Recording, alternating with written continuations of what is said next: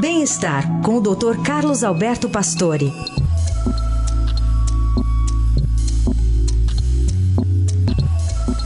Tudo bem, doutor Pastore? Bom dia.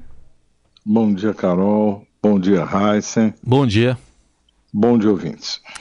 Doutor Pastore, a Organização Mundial da Saúde fez uma atualização sobre a classificação de jovens, idosos. Como é que ficou esse, esse, esse novo panorama? É, no papel ficou muito lindo, né? Porque ela reclassificou o conceito de pessoas jovens, idosos, pois o, o, com esse envelhecimento saudável, quer dizer, toda essa longevidade, você não pode chamar uma pessoa hoje de 40 anos, está até no estado hoje uma, uma modelo, você não sou uma pessoa considerada idosa por 40 anos. Então todo mundo questiona um pouco a idade e fala, poxa, mas eu não sou idoso com 50, com 60. Então é, é interessante que a instituição inglesa, uma instituição inglesa que definiu, acho que em 1875, que os idosos eram indivíduos acima de 50 anos. Quer dizer, você vê quanto tempo atrás. E o tempo passou, quer dizer, evolução da qualidade de alimentos, aumento da atividade física nas populações, tantos mais nos idosos, todas as mudanças de hábito, muita gente que deixou de fumar, de beber muito.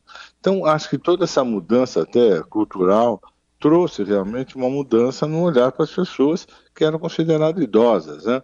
Eu acho que nessa época tinha pessoas que faziam 60 anos, o chinelo ficava em casa esperando acabar a vida.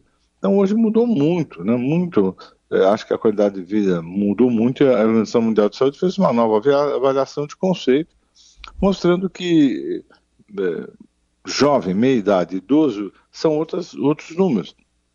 Eles chamam de menor de idade, hoje de 0 a 17, chamam de jovens de 18 a 65 anos, de meia-idade de 66 a 79, isso a gente já gosta, né? E idosos acima de 80, entre 80 e 99.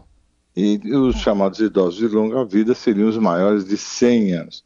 Então, isso é, é uma repercussão de tudo que vem acontecendo no mundo, né, das pessoas viverem mais, estarem mais ativas e realmente têm que ser reclassificadas. Né? Bom, agradeço pela minha parte na reclassificação, a mas minha também. é também quero agradecer. mas varia muito de pessoa para pessoa tudo isso que o senhor está falando, né, doutor Pastor? A OMS faz avaliações mais gerais, mas tem cada uma a sua história também.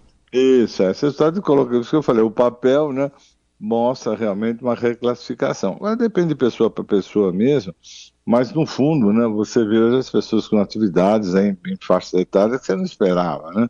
Então eu acho que isso é interessante, até motiva as pessoas a entenderem que tudo está mudando, e tem gente que não vai mudando, né? Porque no fim não toma nenhuma atitude, né? realmente não muda nada, continua com uma vida muito sedentária, achando que tudo vai ser bom no futuro, e eu acho que isso, pelo menos, estimula a mostrar que a maior parte da população tem tentado modificar os seus hábitos, a sua atividade e pode realmente ter uma vida aí mais longa, mais saudável.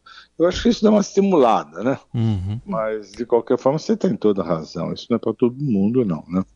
Então, é, repita para os nossos ouvintes aqui a nova, a nova organização, doutor Pastore. É. Então, o menor de idade é 0 a 17. É. Veja quantos jovens surgiram. 18 a 65 anos são jovens. Meia idade é, meia, é de 66 a 79, Uhum. idosos de 80 a 99 e acima de 100 anos são os idosos de longa vida. Super idosos, né? Às vezes chamados. Super idosos. A única coisa que eu concluí depois de tudo isso é que faz tempo que eu sou jovem, então. É, vai, vai Não acontecer. acaba. Não acaba essa história de ser jovem. Muito bom. Doutor Pastore, obrigada. Boa semana. Vocês também.